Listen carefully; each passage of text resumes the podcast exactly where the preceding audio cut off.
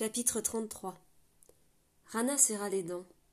Elle avait défié les ordres de la guérisseuse, s'était traînée dans ce fichu escalier en collectant à chaque marche une nouvelle vague douloureuse, et tout cela pour trouver enfin Soren réfectoire en train de s'esclaffer avec Kenan. Elle se serait crue de retour au cime sans cette impression que son ventre allait se déchirer en deux. Soren l'aperçut enfin et se leva brusquement. Rana, tu es venue ici toute seule? J'avais besoin de me dégourdir les jambes répliqua-t-elle avec humeur. Il s'approcha d'elle pour lui, offrir son soutien, mais elle serra sa canne solidement et avança pas après pas jusqu'à la table. Les soldats la regardaient passer avec un petit sourire admiratif. Ils avaient tous des cicatrices, certains avaient même perdu quelques phalanges ou même un œil. La jeune femme capta ses attentions et une bouffée de fierté l'aida à tenir bon jusqu'au banc. Tu ne devrais pas être debout, chuchota Soren en s'asseyant près d'elle. Je vais bien. De quoi parliez-vous? On se rappelait le bon vieux temps, répondit Clénan. Tu peux pas t'en souvenir Tu n'étais pas encore là. C'est d'ailleurs pour ça que. On a reçu des nouvelles Le sourire de Soren disparut aussitôt. Rana pressa sa main sous la table. Non. De toute façon, s'il s'est passé quelque chose, on sera les derniers à. Il s'est passé quelque chose, le coupa Kenan à voix basse. Ici, au pays brûlé. Ah oui? On est nouveau, on peut pas s'en rendre compte, mais les anciens l'ont senti. C'est Vector qui m'en parlait l'autre jour. Il laissa la phrase s'étirer, puis croisa le regard de Soren et baissa précipitamment les yeux. Les attaques des natifs ont complètement cessé. Ces derniers temps, ils avaient pris l'habitude de se promener près de la muraille et de se jeter sur quiconque essayait d'en sortir. Les soldats s'amusaient parfois à leur envoyer une ou deux flèches, histoire de leur signaler qu'on était bien là, à les surveiller. Vector était de garde ces deux derniers soirs, et il n'a vu personne. Il prépare peut-être une attaque plus importante. Ouais, le commandant a prévu d'envoyer une dizaine d'hommes en reconnaissance. Ça m'enchante pas tellement de sortir parmi les monstres, mais je commence à m'encrouter par ici. T'en dis quoi, Soren? Il n'en est pas question, siffla Rana. Je. Soren touillait son ragoût aux légumes grisâtres avec application. Il pourrait avoir des réponses, murmura-t-il enfin. Les natifs, les sensibles. Il faudrait se rendre au village où tu as été soigné. C'est n'importe quoi. Tu comptes les, interroger avant ou après être fait étripé par une bestiole? J'ai besoin de savoir, Rana. J'en peux plus d'être ici dans le noir. Je ne les supporte plus. La peur de Rana se transforma immédiatement en, en colère. Une pique aiguillonna son cerveau, mais elle préféra la garder pour elle. Saisissant sa canne, la jeune soldate rassembla sa volonté et son amour-propre et se leva. Un éclair traversa ses yeux, mais elle serra les dents. La porte tanguait au loin. Son pied manquait de fermeté. La main de Soren se porta à son secours. Laisse-moi te raccompagner jusqu'à l'infirmerie, demanda-t-il. Et il murmura, pour qu'elle seule l'entende. Il faut qu'on en parle. Il l'aida à descendre les marches une par une, et elle baissa la tête pour qu'il ne voie pas ses larmes au coin des yeux. La douleur se mêlait à son désespoir et elle refusait de prendre la parole la première. Elle avait trop peur de ce qu'elle pourrait dire. Rana, tu te rends compte de ce qui va m'arriver si tu meurs? Je toute seule, ici, pendant vingt ans. Je t'ai suivi, Soren. Je n'avais rien à voir avec toute cette histoire, et je t'ai quand même suivi. Et maintenant qu'on est ensemble et en sécurité, ça t'est insupportable? Ce n'est pas. Tu préfères risquer ta vie, notre vie à tous les deux, juste pour. Pourquoi Qu'est-ce qu'ils vont bien pouvoir t'apprendre dans leur tour de, tour de misère? J'en sais rien, ça n'a rien à voir avec toi, d'accord? Mais c'est vrai, je ne supporte pas d'être ici. Je pense tous les jours à ma famille, ils sont peut-être morts, et je n'en ai pas la moindre idée. Peut-être qu'interroger les sensibles ne donnera rien, mais au moins j'aurai fait quelque chose. Elle se mordit la lèvre jusqu'au sang et sa vue se brouilla. Cette inaction me tue à petit feu, Rana, reprit-il d'une voix brisée. Et moi, c'est ton égoïsme qui me blesse. Elle lâcha son bras et s'éloigna aussi vite qu'elle le pouvait. Il tenta de la retenir, mais elle libéra enfin toute sa rancœur et lui lança. T'aurais dû me laisser crever là-bas. Au moins j'aurais pas l'impression de mourir une deuxième fois.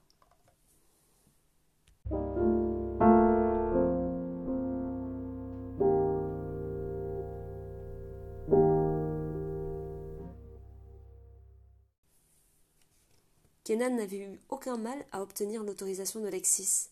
Il avait même réussi à le convaincre qu'il fallait visiter le village des natifs en priorité. Cela n'a jamais été belliqueux, au contraire, avait acquiescé le commandant. Ils nous ont parfois servi d'informateurs par le passé. Mais vous devez être prudent. Je vous donnerai de la bière en cadeau. Ils ne savent pas la produire et en raffolent. On ne vous décevra pas, commandant. Je dois t'avouer une chose, Kenan. Je continue à me méfier de vous trois. Mais j'aime les gens courageux, et quand tu te dis prêt à retourner dans le pays sitôt après ta première traversée, ça me donne envie de t'accorder ma confiance. Mais je le répète, soyez prudent, Kenan. J'ai besoin de tous mes soldats, surtout si une attaque de grande ampleur se prépare. Merci, commandant. Une dernière chose. Ne buvez pas toute la bière, ou je m'occuperai personnellement de vous rosser le cuir. Kenan s'était précipité au devant de Soren pour lui annoncer la bonne nouvelle. Son ami l'imitait visiblement pour faire bonne figure. Après la dispute, Rana s'était enfermée à l'infirmerie et avait demandé à ne plus recevoir de visites. Kenan ne parvenait pas à s'en réjouir. Pour Soren, la tristesse s'était ajoutée à ses tourments antérieurs. Il se traînait misérablement dans les couloirs. T'en fais pas, elle aura tout oublié à notre retour. J'en doute. Crois-moi, ça ne peut pas se finir comme ça. Qu'est-ce que tu en sais? J'en sais que si on doit passer vingt ans ici, il faudra bien qu'elle te pardonne, ou qu'elle détripe. Un faible sourire avait éclairé le visage de son camarade.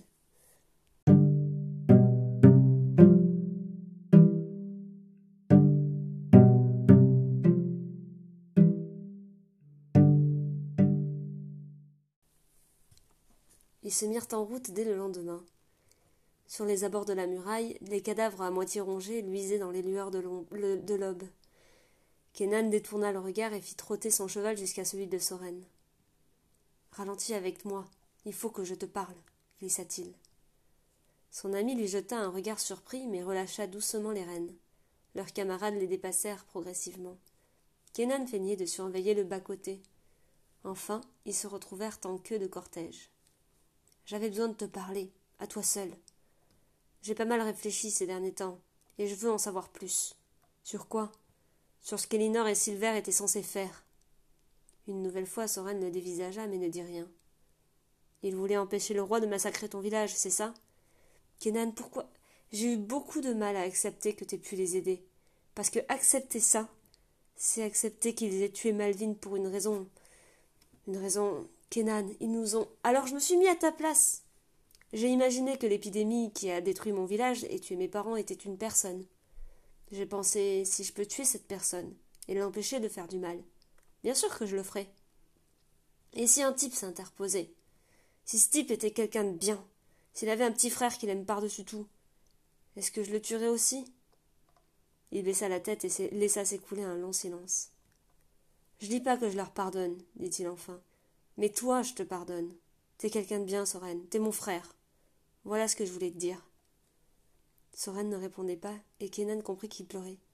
Ça le plongea dans une grande confusion de voir ce grand type brun secoué par des sanglots silencieux. Il lui donna une tape dans le dos. Chèle pas comme ça, idiot Merci. Merci, Kenan. Si tu savais comme j'ai détesté tout ça. Te mentir.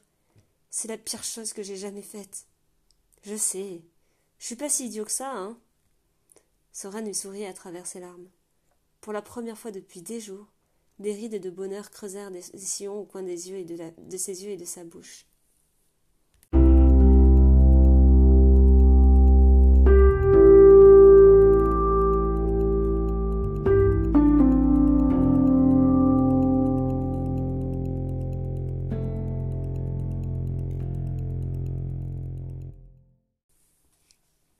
Ils atteignirent le village en plein milieu de, matinée.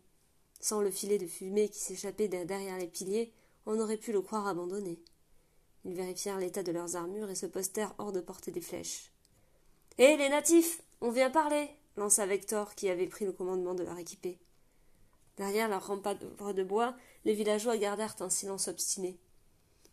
On a de la bière si ça vous intéresse de partager. Regardez, on va poser nos armes ici et on va s'installer un peu plus loin. Vous ne risquez rien.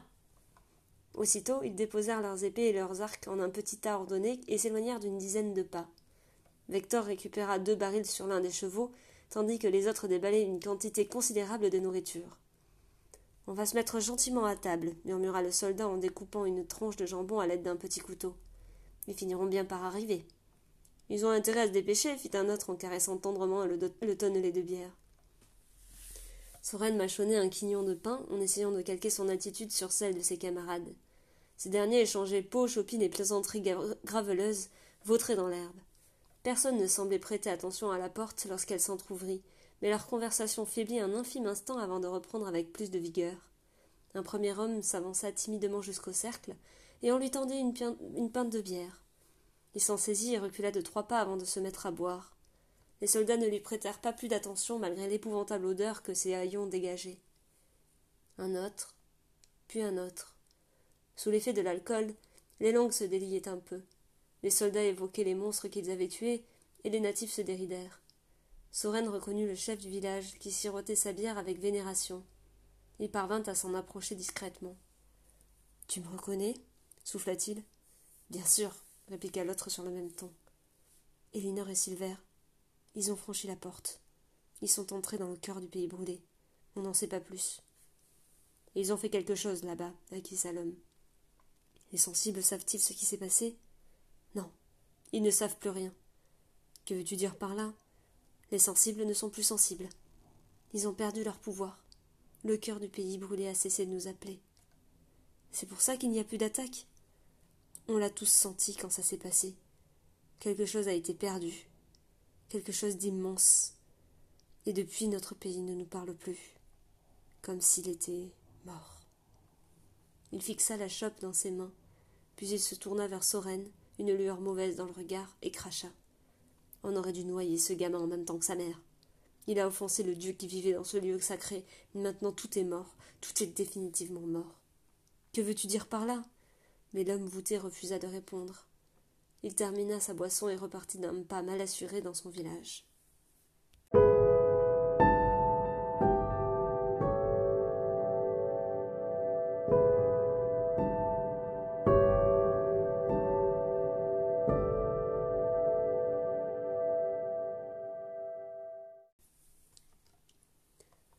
Rana s'étirait et s'étirait encore, laissant la douleur monter dans son ventre.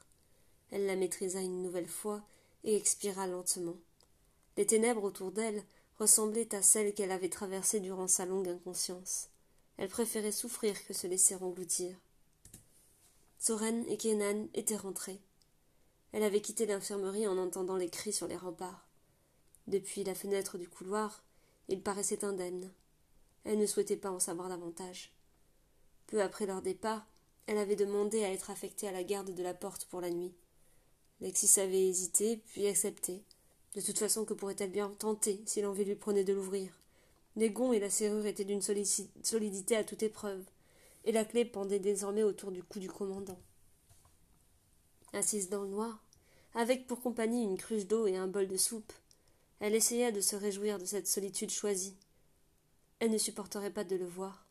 Il était revenu sans une égratignure. Elle s'était inquiétée pour rien. Elle avait eu tort et lui raison. Très bien. Parfait. Il l'avait abandonnée sans hésiter. Elle serra les dents, les poings, et s'étira. Bon sens que ça faisait mal. Mais sa trahison était pire. Il avait dit qu'il ne la laisserait plus jamais. J'ai failli te perdre. Plus jamais. Tes mots. Plus jamais. Elle en rirait si ça ne lui causait pas une telle souffrance. Dès que l'opportunité s'était présentée, un grand fracas interrompit ses pensées. Quelqu'un tambourinait de toutes ses forces de l'autre côté de la porte. Ouvrez-nous Par pitié, laissez-nous entrer Laissez-nous entrer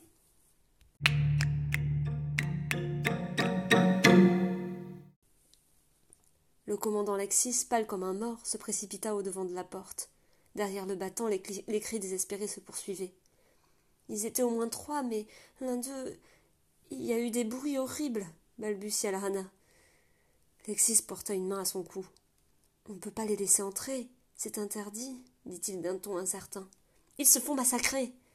Les cris s'interrompirent et le commandant en profita pour lancer d'une voix forte. Gardien, ici le commandant Lexis. Que se passe-t-il là derrière Pitié Les monstres Ils nous encerclent Pour l'amour du roi, ouvrez-nous le roi ne tolère aucune dérogation à la règle. Vous avez fait le serment de passer le restant de vos jours de l'autre côté et d'y mourir. Mais l'autre côté a sombré. Je vous en supplie, commandant. Il n'y a plus rien à garder. Il n'y aura plus de gardien bientôt. Et les, les, sensibles, ils ont fait quelque chose, non? souffla Rana. Le commandant l'entendit et lança la porte. Avez-vous retrouvé les sensibles? C'est leur forte sanglota la voix. Ils ont tout détruit. Il faut prévenir le roi. Les monstres arrivent. S'il vous plaît, oh pitié, ne nous laissez pas. Sa phrase s'interrompit dans un hurlement et la porte trembla violemment. Ils entendirent une succession de bruits effroyables et la voix humaine se tut brusquement. Une flaque écarlate glissa paresseusement en dessous de la porte. Rana entendit alors une plainte aiguë et un grondement, suivi d'un reniflement. Son sang se glaça dans ses veines. Elle se souvenait, c'était juste avant de sombrer, mais cela lui revenait très clairement. La porte se remit à vibrer. Quelque chose se jetait contre elle, inlassablement. Des griffes se plantaient dans le bois, grattaient, et elle pouvait presque voir les copeaux jaillir à chaque coup. Il faut renforcer la porte, s'entendit-elle bredouiller. Elle tourna les talons et s'enfuit, poursuivie par le rire gémissant du morlot.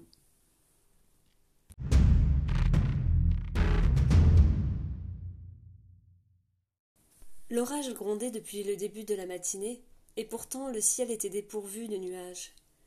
Juché sur le rempart, Kenan jouait au dé avec Vector. Il jetait de temps en temps un regard vers la terre noire du pays brûlé, sachant d'avance ce qu'il y apercevrait. Rien, rien, et encore rien. Les gardiens s'étaient tus trente jours plus tôt, les monstres n'avaient pas cherché à franchir la porte, et côté muraille, on s'ennuyait prodigieusement. Les cadavres avaient disparu, dévorés par des charognards répugnants. Les natifs se tenaient tranquilles. Après avoir entendu leur rapport, le commandant s'était empressé d'écrire à Roenfait que le pays brûlé était définitivement débarrassé des sensibles. Il espérait qu'une si bonne nouvelle lui apporterait l'opportunité dont il rêvait, quitter sa charge et ce pays cauchemardesque une fois pour toutes. Mais aucune réponse ne lui était parvenue encore. Soren guettait les messagers, mais ces derniers n'étaient que des gars de la muraille extérieure, qui s'interrogeaient tout autant qu'eux sur ce silence prolongé. Vector jura entre ses dents et il gloussa. La fortune lui souriait encore. Il fit mine de compter sur ses doigts. Quatre, cinq, six, et cela nous fait une semaine de latrine. Tu veux parier le mois, le mois entier ou on s'arrête là?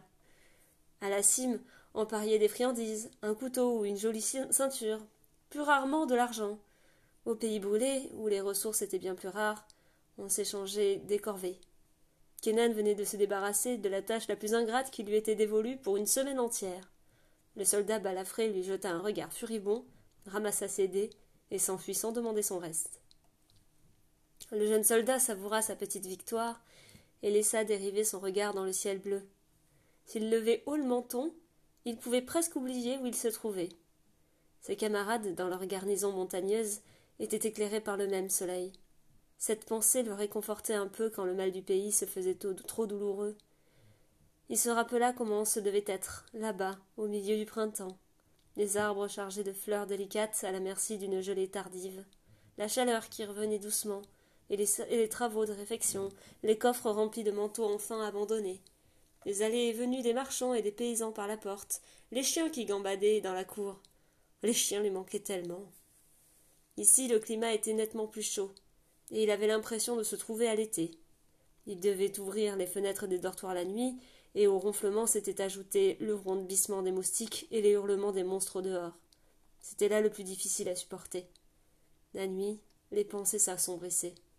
Chaque soldat du pays brûlé affrontait alors son passé et ses regrets. Lorsque le sommeil le désertait, Kenan entendait souvent le souffle ténu de Soren. Son ami dormait encore moins que lui. Les jours passant, son tempérament calme s'était transformé en une indifférence franchement inquiétante. Il avait fini par trouver Anna un jour où elle était de garde à son tour. Si elle voulait bien lui pardonner, peut-être que son fardeau s'en trouverait allégé. La jeune femme avait soupiré. J'ai essayé de lui parler. Il m'a écouté et il est parti sans répondre. Et maintenant il m'évite. Dès que j'entre dans une pièce, il en sort aussitôt. Ses yeux s'étaient aussitôt remplis de larmes. Il ne s'en remettra jamais. Bien sûr que si. Regarde, j'y suis bien arrivé, moi. Comment? Comment as-tu fait? C'est Soren qui m'a redonné goût à la vie, et Malvine, bien sûr. On a traversé tout ça ensemble.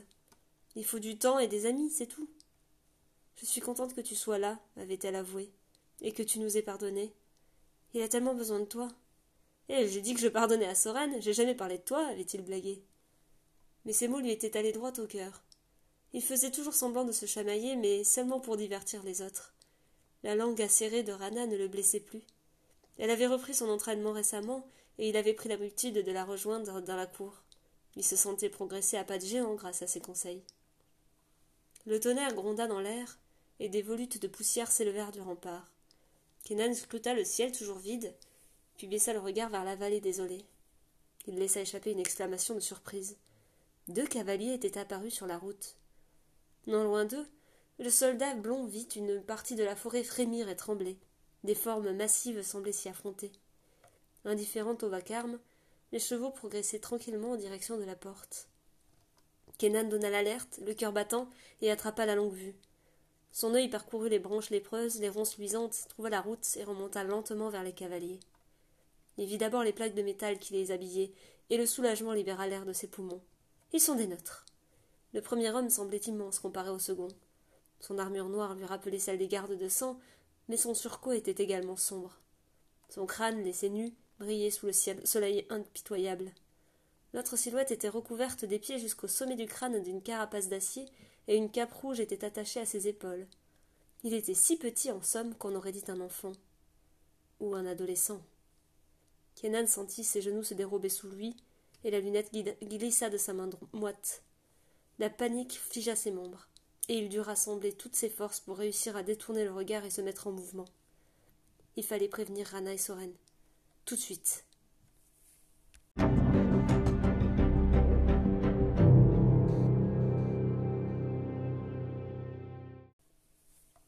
Lorsqu'elle avait finalement admis qu'Elinor et Silver avaient échoué à tuer le roi, Rana avait senti ce bon vieil instinct de survie s'éveiller. Des messages avaient été envoyés à Roenfé. Il s'était passé quelque chose derrière cette muraille intérieure, et Sirsan voudrait savoir quoi. Il découvrirait leur présence, ici, et le rôle qu'ils avaient joué. Dès lors, elle avait commencé à se préparer. Un sac caché derrière les réserves de bois contenait assez de, vivres pour plusieurs jours. Elle repoussait les limites que lui imposait son corps endolori et l'épée chantait de nouveau dans sa main. Pas un soldat ne serait en, mesure de lui tenir tête ici. Elle pouvait compter sur Kenan pour secouer Soren lorsque le moment viendrait de. De quoi au juste Elle s'attendait à ce qu'un message vienne enfin et ordonne leur arrestation. Ils auraient pu s'enfuir, se, se cacher dans le pays brûlé, ou même tenter de franchir la muraille extérieure. Mais elle n'aurait jamais imaginé que Sirsan se déplace en personne. Kenan était livide. Soren semblait avoir reçu un énorme coup de poing à l'estomac. Il s'était effondré d'un coup, à genoux sur le carrelage frais de l'armurerie. Elle aurait voulu le réconforter, mais il n'avait pas le temps. Laissez-moi parler, je le connais. Il ne nous laissera jamais la vie sauve, murmura Kenan. C'est fini Je vais le tuer. Soren s'était levé, et son expression était celle d'un animal sauvage poussé dans ses derniers retranchements. Il se retourna vers les étagères chargées d'armes diverses et attrapa un coutelas. Soren, on ne peut pas. On ne peut pas le tuer, dit, Rana doucement. Je mourrai en essayant. Le cœur de Rana se serra douloureusement. Elle ne pouvait s'empêcher de l'admirer à cet instant. Puis elle réalisa qu'elle allait assister à sa mort. Elle posa une main sur son bras. Laisse-moi parler. Attends le bon moment. Nous frapperons ensemble. Ensemble, répéta Kenan. Le soldat blond ouvrit la porte de l'armurerie et ils émergèrent dans la cour lumineuse. Rana, l'épée au côté, ignora les regards qu'on lui lançait. Elle sentit la caresse du soleil sur son visage et la pierre sous ses pieds, cette odeur humide et minérale, entendit le tonnerre gronder et les sabots claquer.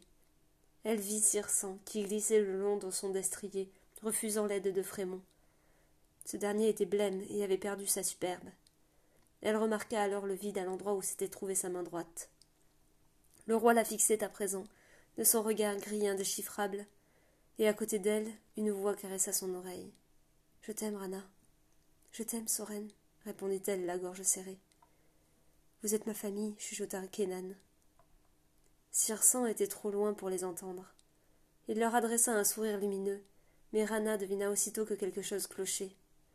Pourquoi portait-il ce homme, lui qui supportait à peine le poids de sa couronne les jours de cérémonie? Une fine pellicule de sueur couvrait son visage et il s'humectait les lèvres. Il devait bouillir dans cette armure. Je me doutais bien que je vous retrouverais ici, lança-t-il néanmoins d'un ton désinvolte. Ombrelune, Soren et Kenan, je présume? On m'a raconté toutes sortes de choses à votre sujet, j'ai encore du mal à démêler le vrai du faux.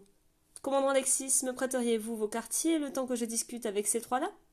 Votre Majesté, je serai honoré de. Parfait, je connais le chemin. Ne nous dérangez sous aucun prétexte. Raymond lui jeta un regard venimeux et grogna. Qu'ils laissent ici leurs armes d'abord. Rana frémit mais obéit sans discuter. Intérieurement, elle s'étonnait. Sirsan n'avait jamais craint la moindre attaque. Il s'enorgueillait même, même de paraître le plus vulnérable possible, offrant quantité d'opportunités à ses potentiels ennemis de frapper. Rien ne pouvait le tuer, après tout. Quelque chose avait changé. Elle espérait que Soren s'en était rendu compte lui aussi. Il se délesta de son épée, mais son couteau resta caché dans sa manche. Frémont leur fit signe de passer devant, et ils échangèrent un regard. Un espoir ténu mais brillant réchauffa sa poitrine. Sirsan opta pour le fauteuil de Lexis et s'y installa dans une série de cliquetis et de crissements grotesques. Il les fixa l'un après l'autre, puis déclara d'une voix douce. Je veux savoir tout ce qui s'est passé depuis votre départ de la garnison des cimes. Gardez en tête que je dispose d'un grand nombre d'informations à votre sujet. Il est inutile de chercher à mentir. Ne voulez-vous pas vous mettre à l'aise, sire? Cette armure doit vous faire mourir de chaud, répliqua Rana. Espèce de tout doux, Frémont. Je suis heureux de constater que tu as retrouvé ta langue, mon petit oiseau. J'ai été tellement déçu de ton manque de répartie la dernière fois. Rana inspira profondément et réprima son irritation par un sourire mielleux. Un égarement passager, Votre Majesté. J'espère que vous ne vous êtes pas trop inquiété. Nullement. Je crains de devoir t'avouer, ma chère, que mon esprit était alors pleinement occupé à d'autres sujets. Des affaires fort ennuyeuses, mais qui nécessitaient une intervention de ma part. Sa voix suave sembla gifler sereine, et ses poings se crispèrent. Vraiment lui lança un regard glacé par-dessus l'épaule de son souverain. Bien, il me semble avoir été clair sur ce que je désirais entendre. Si tu essayes une nouvelle fois de changer de sujet, je tue celui-là, reprit le roi en désignant Soren. Rana savait qu'il ne plaisantait pas. Elle commença à raconter, d'un ton monocorde, leur expédition dans les moindres détails. Elle ne cacha rien de ses sentiments pour Soren, ni des origines de ce dernier. Quelque chose lui soufflait que le roi avait eu accès à toutes sortes d'informations, et qu'il cherchait simplement à les faire tenir ensemble. Si elle déviait d'un pouce de la vérité, il perdrait toute chance de s'en sortir. Rana parlait, parlait, et elle fixait le roi, cherchant les failles dans son armure, un signe de faiblesse sur son visage. Rien, pas même, pas même cette expression qu'il avait autrefois quand il s'apprêtait à condamner à mort un pauvre malheureux. Elle avait vu ce rictus un nombre incalculable de fois et le connaissait par cœur. Il savourait d'avance les tourments, les supplications. Mais déjà son récit s'achevait, et la bouche de Circen n'avait pas même frémi. Je te remercie, Ombre Lune, dit-il enfin lorsqu'elle eut achevé son récit. Je savais que je pouvais compter sur toi pour connaître l'absolue vérité. Tu sais ce qui arrive aux menteurs. Tu y as assisté. Me ferez-vous l'honneur de m'accorder la même honnêteté si je vous pose une question, sire? Ma foi, pourquoi pas? Allez-vous nous faire exécuter? Frémont remua, et Soren et Kenan se tendirent. Le combat était imminent. À moins que. Non, ma chère, répondit doucement le roi. Et Rana, qui le connaissait mieux que quiconque, sut qu'il disait la vérité.